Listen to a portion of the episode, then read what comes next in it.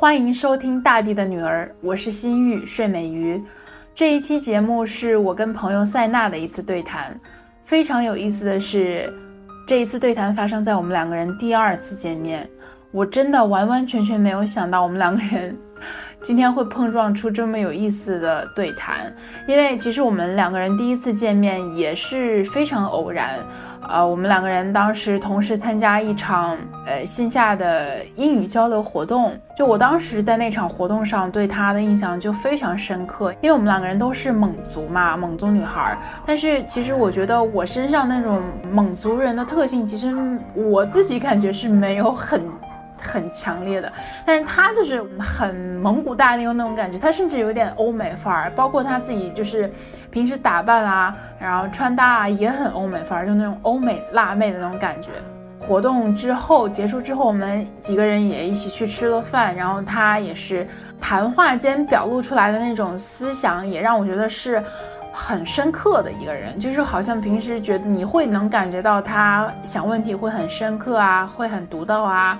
呃，比如说我们当时就是聊到了《大象席地而坐》这部电影，这部电影是我自己很早的时候略略看过一遍，但是就没有看得非常投入，所以也没有得出什么特别深刻的见解。就那天我们一起吃饭的时候，我们有聊到这部电影，然后塞纳他就提到了这部电影，然后当时问我说啊，为什么喜欢这部电影啊？然后我他们一群人去看大象，这个意义在哪里啊？我记得我当时没有回答的非常好，至少这个答案我自己是不满意的。虽然说我当时可能用了一个比较怎么说呢，耍小聪明的一个答案那样搪塞过去了，但是我自己心里知道，我其实没有回答到点儿上，所以这个动作就在我心里留下了一个小小的呃尾巴吧。所以导致我后来每一次看到塞纳发朋友圈啊，或者看到他的动态，我都会就是想到这个小尾巴。想到哦，我曾经有一次在别人问我这样一个问题的时候，我没有回答的很好，我甚至用了一个小小聪明把它给搪塞过去了。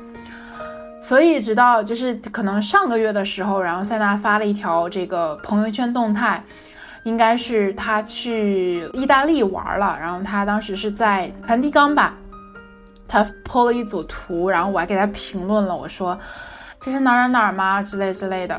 然后我给他评论完朋友圈，我立马就去看了《大象席地而坐》，相当于是重看，但是我会觉得就是有点像第一次看，因为我这一次才算是四个小时的电影完全看进去了。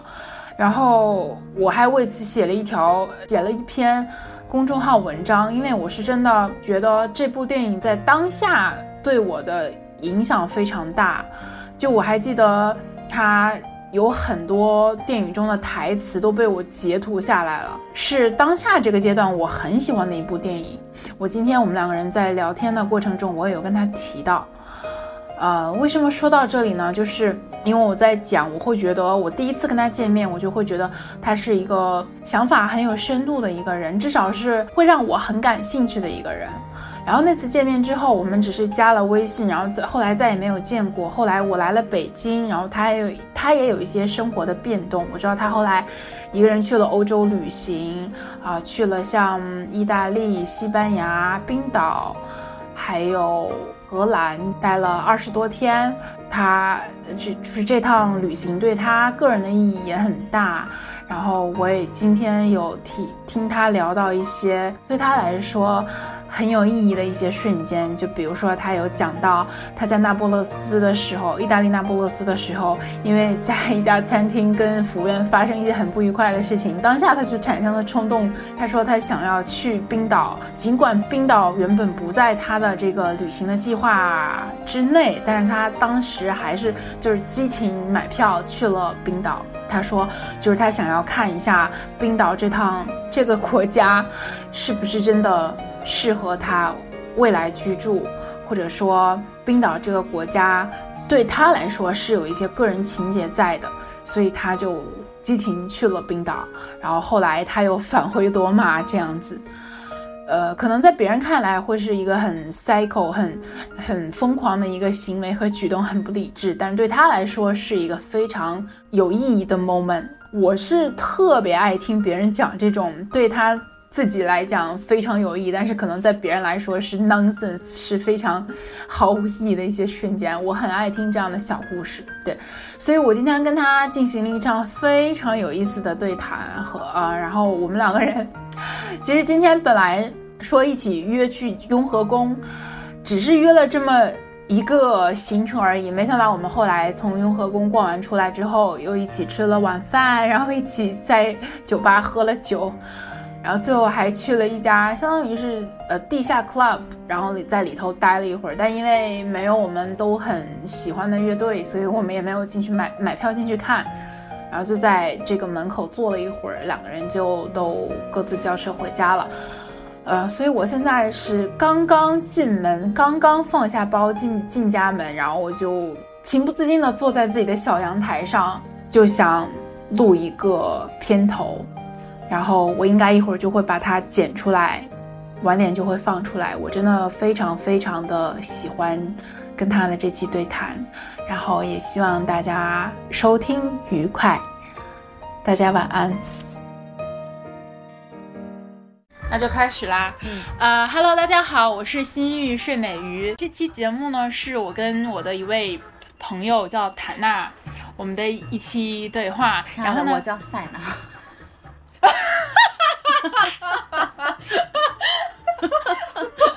我以为你给我起了一个艺名儿。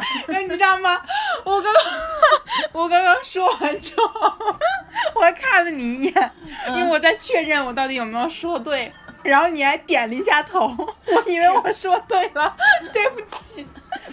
因为什么？因为我的人生里遇到过两个，就是蒙古族女孩，都是名字是两个字的，然后并且最后一个字是娜，然后第一个女孩就叫塔娜，所以可能这是我混乱的原因。当然有可能是我现在喝多了。Anyway，大家不要介介意，希望塞娜不要介意，我不介意。就是这期节目我会放在《大地的女儿》这档节目里啊。那这这期就是我的节目的 slogan 是“大地的女儿永远赤诚，永远热烈”嘛。那因为我刚刚在跟塞纳，我们今天是小小的约了一下，然后我们去逛了雍和宫，然后呢，我们也就是一起吃了晚饭，喝了酒。然后我在刚刚跟他喝酒，边喝酒边聊天的过程中，我会发现他的很多经历都让我觉得他真的是一个非常有生命力的人。像他十八岁的这个初次一个人办护照出国这样的经历，都会让我觉得好有意思，他好勇敢，所以就会让我觉得。他一定是我这个这档节目的嘉宾，我一定要让他来我的节目。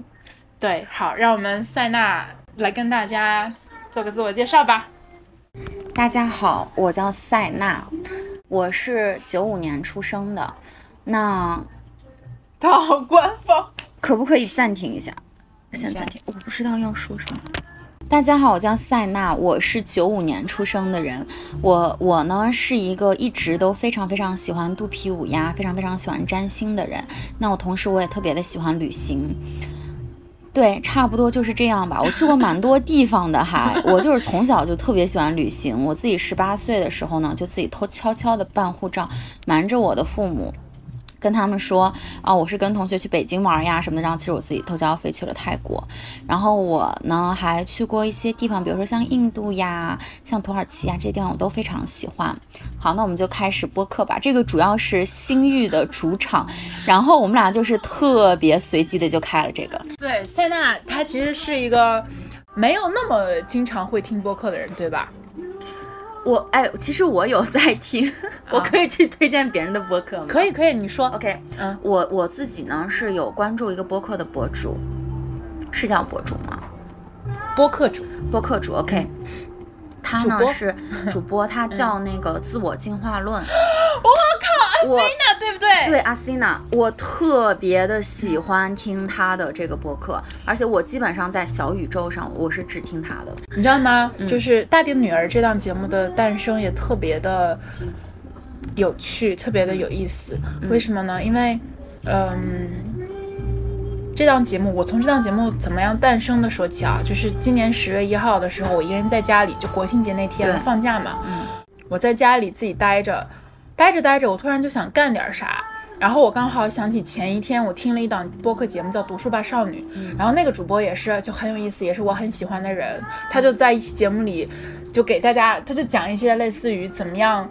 找到你的行动力，然后怎么样克服失败，然后他就是他就讲到了说，你可以没有灵感的时候，你可以找一些白纸，或者说你干脆买一个白板，写一写，画一画。对，然后我隔天就十月一号那天，我就想到了这一点，然后我立马美团，我都不是在淘宝，我是嗯等不及，我就在美团下单了一个白板，哦，然后回来之后我还不知道它怎么装，因为它是在超市买的，没有说明对书。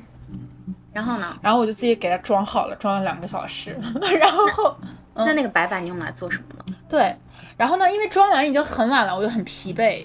然后第二天起来之后，我早上起来就是头没梳脸没洗，我就马上跑到白板白板前，伴着那个日出，嗯然后我就写下了“大地的女儿”五个字，特别神奇，就像是这五个字降临在了我脑子里一样，就是就是这样的感觉。有一本书就是讲灵感的，然后、嗯然后那本书叫什么呢？叫什么呢？我忘记了，我我这回头会 po 在这个 show notes OK，里啊。嗯它就是讲，就是呃，灵感它就像是世界上的小精灵一样，它也会去找它的所谓的宿主，就是哦它会寻找。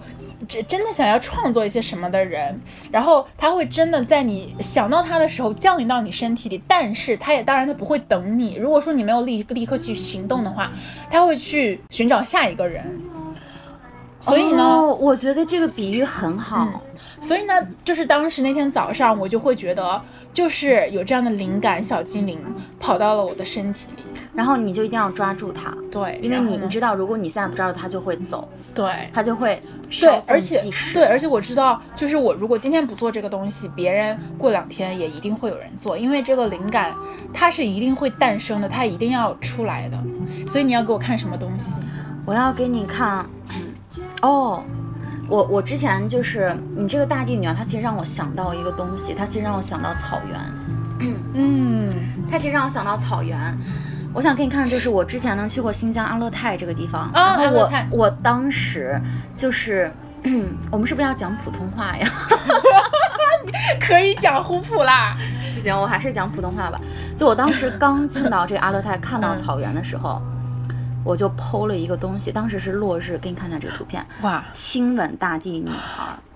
哦，亲吻大地女孩啊，真的，这是不是跟大地的女儿有一点点像？对对对，就是我当时看到那片土地的时候，它特别给给我这种感觉，就是这种大地与女性的这种连接。哦，真的真的是的，太感动了，对对对。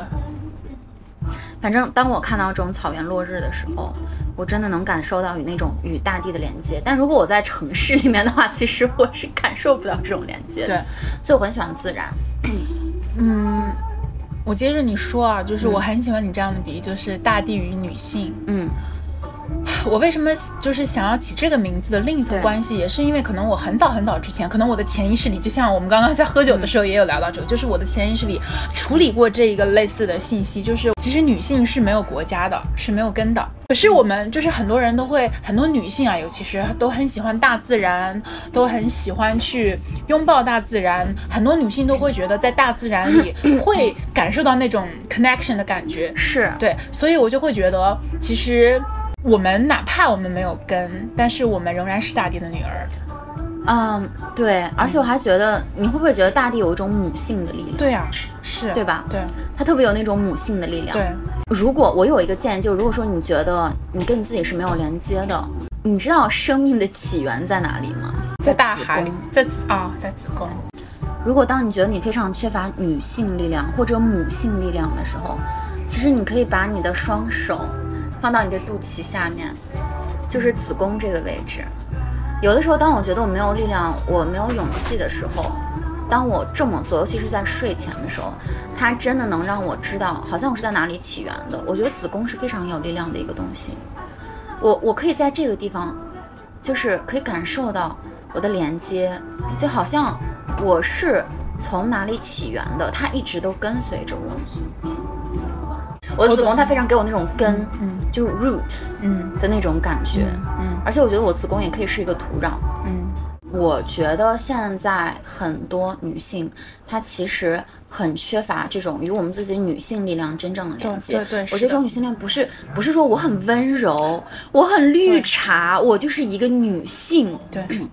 那不是女性力量，对。那可能更多的是一种社交的宜人性，或者说是异性之间是的，相处的这种宜人性。嗯，我觉得真正的女性力量就是在子宫里面。如果如果你你们去尝试一下我刚才说的那个那个方法，感受到你自己的力量，你会觉得我是有根的，I am rooted，我是有根的。嗯我不会在这个世界上没有方向、没有目标，是有东西跟我在一起的。哦，太太太就是刚刚这一段，我听塞纳讲完之后，我会觉得他是一个很有自我觉察，并且他也很在意自己跟自己的连接的这样一个人。是对。然后我也很赞同，就是有的时候你觉得你好像没有力量了，你好像觉得很很颓废或或者 whatever，这种时候一定要回到自己。回到自己的身上来，你注意注意力一定要放在自己的身上。那可能塞纳他这样的，就是把双手放在自己的子宫上，是他的这样一个跟自我连接的方式。对，有可能别人会有呃不一样的方式，但是我们想说的是，就是每个人都要找到跟自己的自我连接，这样一定会就是会从你内在生发出非常非常强大是的和无限的力量。对嗯。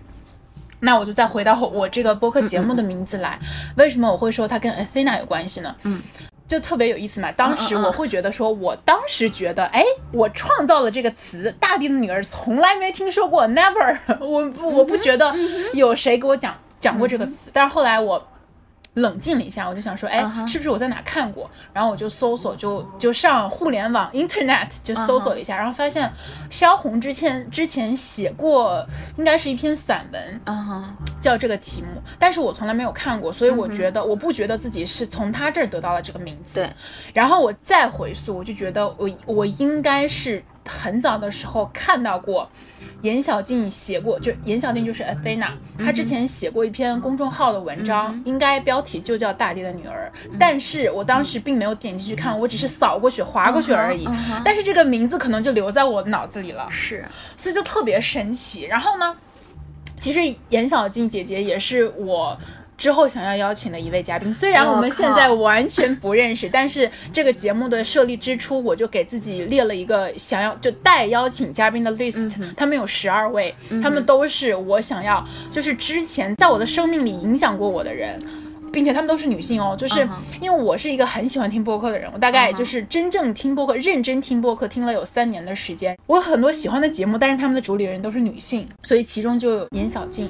然后严小静给我的感觉就是。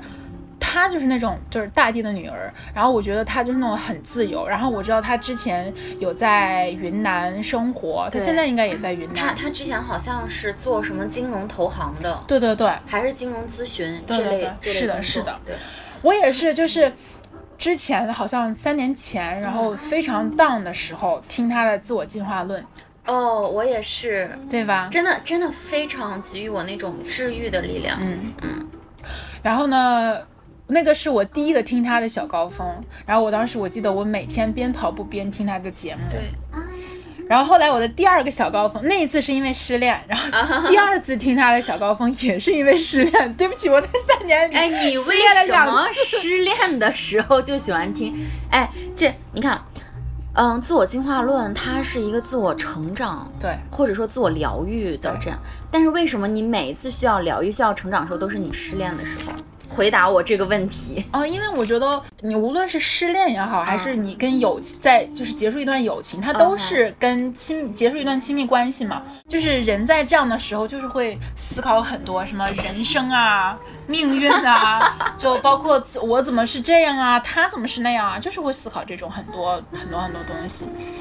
但是对我我也在想，就是为什么我在三年里失恋了两次，但是我还是在听同一档节目，是不是我没有成长？但我觉得其实不是的，因为我觉得这档节目本身也在成长，因为这档节目背后的主理人他在成长。我就听见菲娜，她一开始我记得我刚听她的节目，她也是处处于一个自我探索，就是她好像刚辞掉投行的工作，然后也在探索自己到底该做一些一些什么样的事情。后来她还进进入到了一段亲密关系里，然后我也关注了，就是她跟前任前任在一起的时候，我觉得他们好像有段时间是真的很亲密，然后并且好像我记得他们在一个一条河的一只船上一起就是敲那个鼓还是什么的。我觉得他们好像啊有是有那种很和谐的状态，包括后来我又关注到他们就是分手什么的，我觉得他自己也在进化，所以我听他的节目，我也会觉得我很好奇，他是怎么样得到进化的？他通过他的这些经历，他得到了哪些思考？然后我，因为我对于人很感兴趣嘛，我对于每一个人在面临这样当下的困窘和陷入泥沼的时候，下一步会怎么选择，我永远很好奇。这个是我对于人性的一个，就是我交朋友也是这样，我永远会选择那种是自身自带故事性那样的人交朋友，因为我会觉得很有意思。你想，好像一直想要有什么话说，你说。我在想，就是我觉得迷茫是每一个人都有的事情，嗯，但是只是有些，我觉得阿西娜自我进化论是他真的有在处理他自己的迷茫，嗯，但是有一些人他可能不太去关注这个东西，并不是因为他没有迷茫，只是他没有去处理他的迷茫，仅此而已。就是当我们自己有了一种迷茫的时候，我们是要自己去处理它的。但有些人他可能，比如说我工作上。我有了一些迷茫，那好，那我再换一份工作就好。对对对，是的。其实这是逃避。对，其实你你再换更多的工作，它也只是一种不是你想做的工作，嗯，你都不会开心。呃，你是不是想说，其实本质上是因为他根本就没有花时间去探索他到底想做一样一份什么样的工作？对，嗯。然而这个探索过程是很难的。对对对。就比如说我找到一个我的职业道路，我适合去做什么？我觉得这是一个很难的事情。嗯。就是没有那么简单就去找到自己的职业道路或者人生道路，这是一个需要一个很大的勇气，你去不断的去探索，在过程中你也要面对失败，但是你重新站起来，我继续在探索。嗯，对对对，我我昨天其实呃，我是在我日记本上写的一句话，但这个话它是我在小红书上看到的，可能是我觉得很有道理，我就我就记下了。嗯，然后他说自信是什么？自信，就是你去做你想做的事情，并且你去接受你想去做的事情它带来的任何成果。它成功了，你当然会很开心啊。但有很多时候你也会失败，你会或者说是它就是都没有走到尽头，它甚至都没有一个结果。那不管是怎样，只要你都去接受它，我觉得这就是一种自信。就你要有这种魄力，对我要有这种魄力。对对对，是的。我在我开始这件事情，我就有一种魄力。我知道我的探索可能不会成功，嗯。我知道我的探索可能是不会为我带来利益的，嗯，但是我接受它，因为我我就想要去做这件事情。我觉得就是不是成功给我们滋养，成功当然会让我们很喜悦，但是呢，我觉得真正的滋养就是去无时无刻去做自己想要去做的事情。对，我觉得这是很滋养我的，并且它滋养是滋养到我整个人，它会影响到我的方方面面。就是一件事，它汇集到我的方方面面。嗯，然后我我我，因为我目前也在尝试找我的职业道路嘛，我会去看很多的视频，然后我就有了一个观点，你知道，其实所有的视频他讲的理论都很正确的。我在 B 站看了一个博主，他叫 Coach K，他讲的内容其实我觉得大同小异，但是我当我点开他视频的那一刻。我有一个观点，就是可能我听一些其他博主去讲一些这道理，我我会有一些焦虑的感觉，我会有一些，嗯，我到底该怎么做？哎，这个事儿它会成功吗？我这样做真的是好吗？但是我去看 Coach K 的视频，他的能量非常的好，就是说我可能确实，你要是引导我去思考，我可能我可能也会去思考这个事儿能不能成功。嗯，但是当我在看他视频时，我收到一种非常好的能量，我觉得。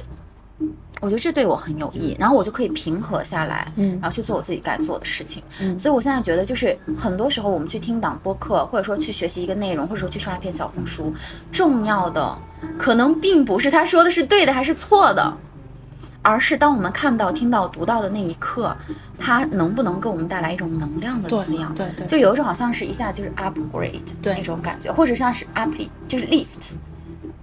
就那样子的一种感觉，你知道吗？哦，我是不是可以这样去总结？有可能总结不对啊，是不是就是好像有一种授人以鱼不如授人以渔的感觉？嗯，我觉得这个还是在知识的层面。我觉得我我的这个刚才这个想法是脱离掉知识的层面，就是知识的层面呢，它有很多种。像我们去接收信息的时候呢，有些信息它就是对的，有些信息它就是错的。但关键是，即便是比如说我们有一百个正确的信息，你可能听完他就过去了，他就是说的很对。但是有两个信息，他特别击中你，嗯他特别给你带来能量，嗯，那么我会去多关注这两个信息。为什么他能给我带来能量？对，为什么他就能让我豁然开朗？那其他那些东西他讲的也很对呀。所以我觉得，但是你说剩下那九十八信息里面，可能其他人在阅读的时候，他们也能获得能量。我觉得最重要的是，当我们在阅读信息的时候，我们要保持一种觉知，我们要去找到真正符合我们的信息。那真正符合我们的信息，我觉得并不是从知识层面来讲的，而是就是你你接收到这个信息，你的感觉是怎么样的？如果你感觉很好，你感觉很对，它能就像给你带来一种启发，带来一种情绪上的跃进。那么我会认为这个信息是对我有效的。嗯，那么其他一些知识它可能很正确，嗯，但它不一定对我有效。对，是的，就是找到适合自己的信息，找到对我有效的信息。那 Coach K 他，你觉得他哪一条视频你觉得对你最有那种能量启发的感觉？以及其实我很想知道你为什么把小红书卸掉，啊，我我把小红书卸掉的原因很简 单你还会再把。它装回来吗？呃，目前不会，因为我目前有我自己。呃，人生的一个目标，有我自己想要去探索的东西，但是，呃，我想要探索的东西和我的目标，我觉得小红书上没有办法给予我，所以我我就暂时的去把小红书放下，因为小红书的话，对我而言，我我去会去关注一些艺术上面的东西，或者心理上面的东西，嗯、心理学方面的知识，或者一些穿搭打扮，这些对我很有用。但是目前它不是我的主要目标，所以我就暂时放下。嗯好，但是我以后肯定再会，等我把我手头上的事情处理完了之后，我还是不建议使用小红书，然后再把它下载回来的。你你你还找吗？我觉得应该是大家可以搜一下，应该是 Coach K 里面讲他那个如何选择适合自己的职业。他那里面提到过一句话，他说他去清华做了一个讲座，然后他在他说那个好像什么百分之五十的清华的学生，他都选择进入互联网和金融行业。他说进入互联网和金融行业没有什么问题，但是大部分人都进入互联网和金融行业，这是一个问题，因为每个人适合的道路是不一样的。对，像我之前也是在互联网行业，我自己选择了一个，呃，云计算。就我当时经过我自己的判断，我觉得这是一个新兴的行业。那我的判断也是正确的，它确实是一个新兴的行业，但是这不是一个适合我的行业。就说这个东西它很好，但它不一定适合我。嗯嗯。好，我们还是不聊工作了吧？对聊聊的我突然 emo 了。那我们赶紧换个话题。对，就还是从刚刚说起吧。就是我们开录之前，为什么想让我突然拿起手机就要开录呢？是因为嗯我们聊到，就是谢娜在十八岁的时候，自己偷偷办了护照去了泰国这件事情嘛。哦他刚刚有提到，是就是她说。她一个十八岁的小女孩，然后当时还是因为学校的要求，然后剪了那种齐耳短发，就是齐刘海，就是那种 很傻，三就是，看起来特别学生气那种感觉。然后她到了到了泰国，在一个小岛上玩的时候，有一个是印度人嘛，印度大哥，不是印度大哥，哦。那个男的他是东欧的。对，就有一个外国外国大哥问他你是不是二十六岁？我真的觉得嗯什么？就很震惊。然后我觉得这个经历很有意思，然后就嗯，你讲讲。哦，他他为什么会觉得我是二十六岁呢？可能就是因为我是长相比较成熟的那种，我属于中庭比较长，就是鼻子的这个部分比较长，然后所以他可能就觉得我看起来很成熟吧。我当时是完全没有化妆，然后也完全没有打扮，就真的是从一个非常管理严格的高中，然后直接自己飞到泰国。其实我也很好奇，他为什么会觉得我是二十六岁？那你后来没有问他吗？啊，我好像有问他，他他他给我的说法是，嗯，他觉得我自己一个人到了国外，那我的年龄应该可能是二十六岁，但是我不是很相信，你知道为什么吗？就是很多欧美的背包客，他们就高中毕业完就都会出去玩，或者大学的时候 gap year，就就在十八到二十岁那个年龄，还是蛮多人在国际上自己出去旅行的，嗯。那我还想知道，哎，他长得帅吗？这个大哥哦，他长得很帅啊？那你们后来有有一些什么后续？哦，没有后续，没有任何后续。我告诉你为什么。首先，我想说他长得真的真的很帅，因为对于那个时候的我，我我因为对于那个时候的我，我自己也没有见过外国人，嗯，但是他确实长得很帅，因为他是那个 Lithuania 爱沙尼亚，哦，嗯，就那边的人，他真的我觉得长得蛮蛮，就是他有一点就是。我只能说，在我个人的观点，我不知道这个从人种学上来讲，我讲的对不对。但是从我自己的观察来讲，有一点俄罗斯，然后 mix 北欧嗯的那种感觉，就是都有。我是觉得他长得很帅，但是我当时英文很不好，我也不知道跟人家聊什么，然后人家 跟我讲一些话，可能讲一段话，我只能听懂懂一点点，一点点，对，所以也没有什么好聊的。啊，其实也有在聊，但是呃，就是因为我当时刚高中毕业，我也没有什么那种想法，但是他确实长得很帅，哎，那我想问记得，就是你在岛上待了五天，对吗？七天。哦，七天嗯，那你们是有七天都在一起玩吗？还是哦，不是，不是的，嗯，我我跟你讲一下我是怎么跟这个男生认识的。好，我跟这个男生认识呢，其实我当时呢就刚高中毕业，我在国外，我也不是非常的 talkative，就是我也不会说多么的 social 呀，去跟别人去，尤其就是去跟一个，你想外国人对我而言就根本不了解他们，为什么会去跟，也没有那种想法去跟他们聊天，是，呃，我当时在一个小镇，我在那个小镇上要去做一个渡船，然后到那个小岛，然后当时在那个在去。在去小镇渡口的车上，有一个女孩，她是广东的，她年龄有一些，她大，她是比我大一些，她大约二十四五、二十五六，嗯她是主动跟我聊天的，嗯，对，是他主动跟我聊的天，然后他跟我讲，他说他在跟这两个男生一起出游，嗯然后他问我说你要不要跟我们一起玩？嗯他说你要住哪里？然后我当时拿开了我的那本书 《Lonely Planet 孤独星球》，嗯，我说我在这里阅读到这家。好可爱，就是这就是这家这个小木屋小木屋就是旅馆还蛮不错的，是就 Lonely Planet 它上面有介绍呀，就说是啊这家小木屋旅馆它是一个叔侄开的，然后他卖很好吃的水果沙拉，就 Lonely Planet 真的很有用。当时在信息不发达的时候，我说你们要不要也去那里？他那块而且书上还有写价格，就是旺季什么价格，淡季什么价格。然后那女女的他们就看哦可以可以就蛮好的，就是就是就是那两个男生，其实有两个男生是这个女生认识，跟他一起在旅行，然后住的地方是在车上，我翻开书给他们 找的，然后就这样子认识的。所以其实住的地方还相当于是你一个十八岁的女生给他们安利的，对吗？啊，对，是我安利的对，其实他们也没有做预先的计划，呃，对，那个女孩子。她也是，就是她就啊，我就有假期，然后我就来玩这样子。嗯，啊。好，那其实我刚刚问你为什么呃你们有没有七天都在一起？其实我是想问，就是你第一天跟他玩完之后，你有没有就是自己回到房间，期待第二天再跟他还会会不会见到他？没有，就是啊我是一个非常晚熟的人。嗯啊、我我高中就可能别人青春期都谈恋爱呀什么那种，我是没有那种想法的，因为我觉得我高中时候还蛮痛苦的，为什么？情绪上很痛苦，是因为那个时候我的自我意识滋生了。我想要去成为一个人，但是我的呃成长环境，我的父母比较严格。其实我觉得很多东亚父母都是这样子，他会阻碍，嗯、一个孩子的寻找自我意识，因为他们更希望他们的意愿是高于我的意愿。但是如果我要成为一个人，我要拥有我的自我，那对于我自己来讲，我的意愿就是第一意愿，对吧？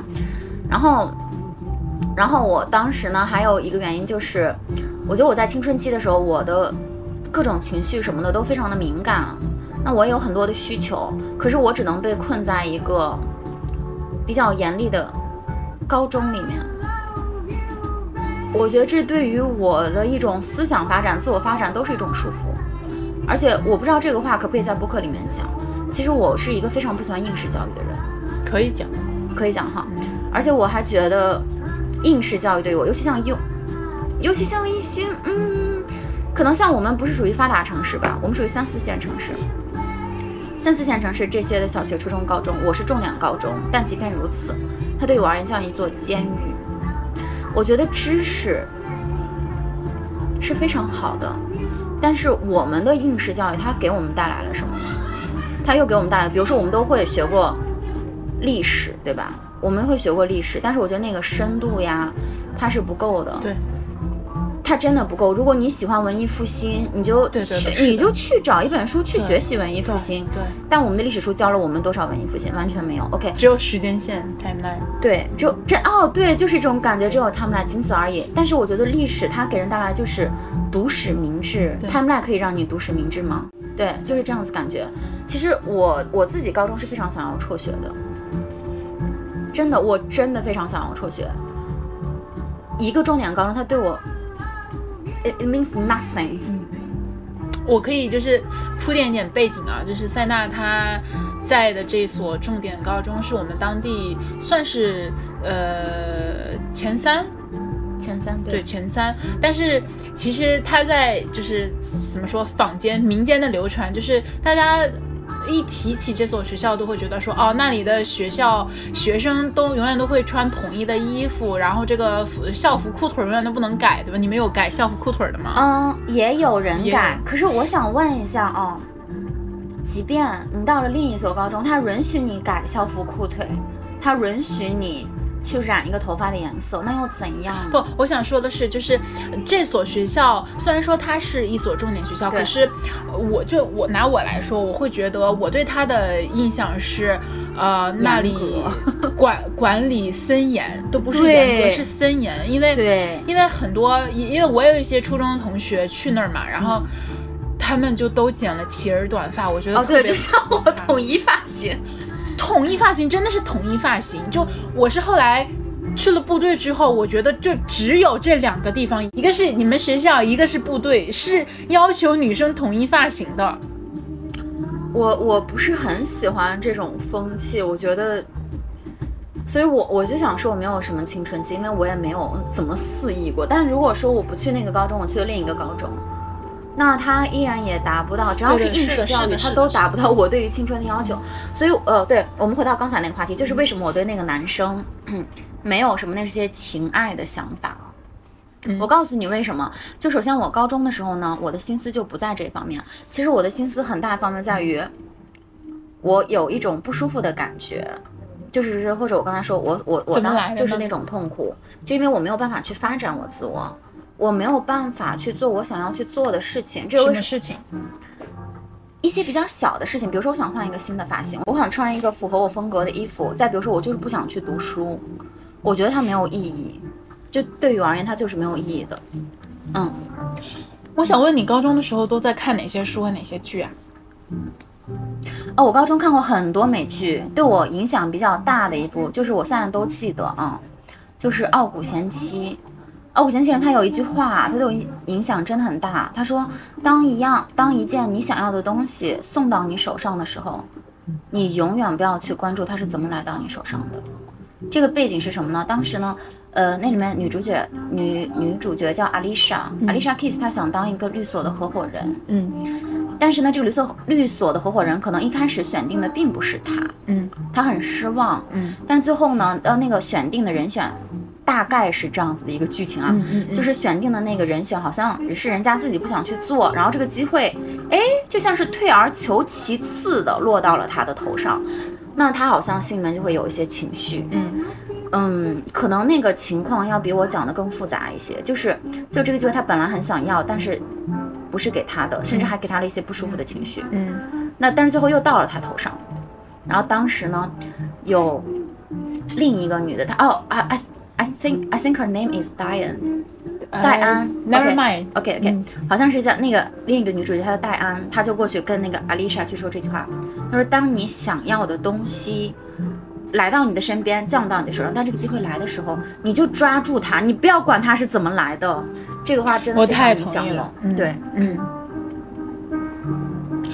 我为什么问这个问题呢？嗯，我先说一下，就是我对于你这这段这个这个这个案例的感受啊，就是我会觉得塞纳身上真的有有让我能感受到那种很有加引双引号的攻击性，加双引号的掠夺性，我靠，加双引号的野性，我是能够感受到的。甚至我可能在我们第一次，其实这是我们第二次见面。嗯其实我第一次见面的时候，我就能可以，我可以感受到他身上这种东西，但是我可能当时我没有办法用语言精准地描述出来，可是我能够感受到，因为我就是一个就直觉比较准的人嘛。嗯嗯然后呢，我也特别喜欢女性身上会有这样的气质。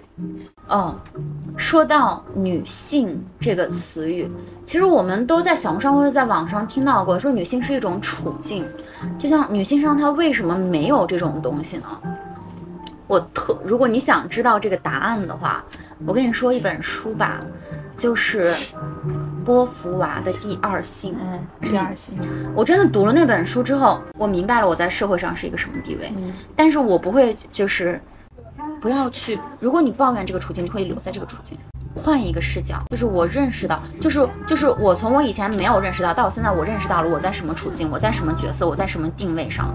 Then 我我就从这里开始，就像我知道这个世间的规则一样，就像我知道了这个世界是什么样子，就像以前我不懂，但是我现在我明白了这个社会是什么样，它确实很让我失望。我我作为一个女性，我怎么喜欢女性被歧视啊？我怎么喜欢女性被不公平对待？我不喜欢这些，但是我很感谢他让我明白了真实的社会，真实的女性处境是什么。他给了我一个启迪，这个窗户它开了，它就是开了，我就从这里开始去过我美好的人生。嗯，当我知道有这样子的一些规则对我不利的时候，我是不是？当我知道这个规则，我就我就知道怎么应对它。对对对，我可以绕开它，我可以我可以去攻击它，我可以去硬碰硬，对，这些都是我的选择。但是我不能被动的，但但是当我不知道的时候，这一切它全都是在被动的。对，是这一切它都是被动的。可是当我知道的时候，我就是那个有主导权的人，我可以选择怎么去做。我可以，我现在可以选择去攻击男性，我也可以选择去跟男性合作。但是我认为在生活中。有很多情况是，当我们知道规则以后，我们可以利用规则，或者我们可以规避规则。但不管怎么样来讲，最终的落脚点是让规则对自己有益。最终落脚点是这个，嗯，就是就是。但是当我们明白规则之后，我们知道了玩法，就是让自己的生活变得更好。就是说，我们知道我们现在身处的这个社会环境对我们确实是不利的。对，但是你不能就是自怨自艾，你就说啊。反正我就在这样一个环境里，那我就这样吧。嗯，那这个就是你的人生不会变好的。对我现在的感受是就很神奇，因为其实我跟塞纳在开始录制、开始正式录制之前，我们完全就是相当于不是很了解对方。嗯哼。然后我从来不知道他会读什么样，他读过什么样的书，他有了怎么样的自我，就是女性意识方面，他探索到了哪一步。他现在，比如说，他形成了怎样的自我体系，其实就是这样更深层的东西，我完全不清楚，所以我也不知道，就我们这次会碰撞出什么样的东西。但是其实刚没想到我们碰撞到了女性意识这里。对，但是刚刚我听他聊完之后，我就会觉得非常惊喜。如果没，我很感谢我，就是我主动开始了这次对话，因为我会觉得，好像我之前对你有很多不确定，因为。为什么我刚刚会试探性的问出这个服美役的话题啊？是因为我第一次见你的时候，我虽然感受到了你身上的攻击性，我会觉得你是你一定是一个有自我边界、有自我意识的人，但是另一方面，我我也会觉得说，哎，他好像看起来挺注重外貌的，他挺爱他挺爱打扮的。对，我确实是这样。然后我就在想，哎，那他是不是还是会在这种男权的话语里，就是？会，比如说有的时候会不会去，比如说做一些媚男的举动啊？哎，什么是媚男的举动？比如说为了讨好男性化妆啊，我觉得在我定里这个就是美男。我我觉得我画的这种妆容风格应该不是男性喜欢的。所以，所以我就是刚刚我们在没有录制之前，我就问了塞娜这个问题，然后我就说，我就问她就是关于服美仪的问题，我觉得她给了我非常好，我非常买账的答案，就是她说她化妆真的是因为她从小就很迷恋这些。就是，呃，穿搭呀，嗯哼，什么的。然后她是真的很打扮自己，很臭美的一个人。哦，我就是很喜欢臭美。我高中的时候，那个时候有一本时尚杂志叫《红袖》。就我在高中不怎么跟男生讲话，但是我确实很喜欢看时尚杂志。然后我喜欢的那些街拍，我就会全部都贴到墙上。其实我是我确实比较喜欢打扮自己，而且它也是一件能让我开心的事情。嗯。你想上厕所吗？我想上厕所。那走吧。我们现在，我们刚刚去上了个厕所，然后我们现在在去买酒的路上。因为我们想要换地方，但是我们还是想要再喝一点。然后塞纳就是看到路边有那种像什么 club，然后就激情想要在那里。我以为你在发微信语音，我说你在跟谁讲这么详细？因为我还是觉得要就是结个尾嘛。是的。然后呢，所以我们等一下要去嗨。那今天的节目就先到这里，大家拜拜，大家晚安。以上就是本期节目的全部内容啦，感谢你收听到这里。虽然昨天结束录制有点仓促，不过我自己本身还是很喜欢这期节目的，因为对我自己来说，虽然说这是我跟塞纳的第二次见面，在此之前我们也没有任何的对彼此的熟悉啊或者了解，呃，我们仅有的一些互动也只是给彼此的朋友圈点赞。所以我是真的没有想到我们会在正式的节目里聊到女性主义的一些相关的话题，然后我也很惊喜，他有读过第二性。凭空去想的话，我不会觉得他是一个会读第二性的人。可是我真的是在第二次跟他见面，然后我们进行了，可能我们一整个下午都在一起，我又会觉得，哦，他确实是一个看过第二性的人，因为你从他的谈话间，你就会觉得他也很有。自我意识，我也知道了，他是有写日记的习惯的。然后我会觉得这对我自己来说也是一个很有意思的小发现，因为我觉得很多我喜欢的人都有写日记的习惯，都有写作的习惯，都有记录的习惯。这一个小小的共性可能会说明大家都是在某种程度上都是爱思考的人吧，然后也都是在。用力的、热烈的生活着的人，以及我觉得很多我喜欢的人，他们在做一些相对来说比较大的决定的时候，都是会跟随自己的心，而不是跟随自己的大脑。呃，我昨天在跟塞纳聊过之后，我会觉得，在我的认知里，他也是这样的人，所以。对我来说，我觉得这也是一个让我很开心的一个小发现，也很开心我自己开始做了这样一档节目，因为它对我来说，它就像是一个小小的窗口，让我可以去伸出手，连接到更多有趣的人，更多相似的人，更多同类。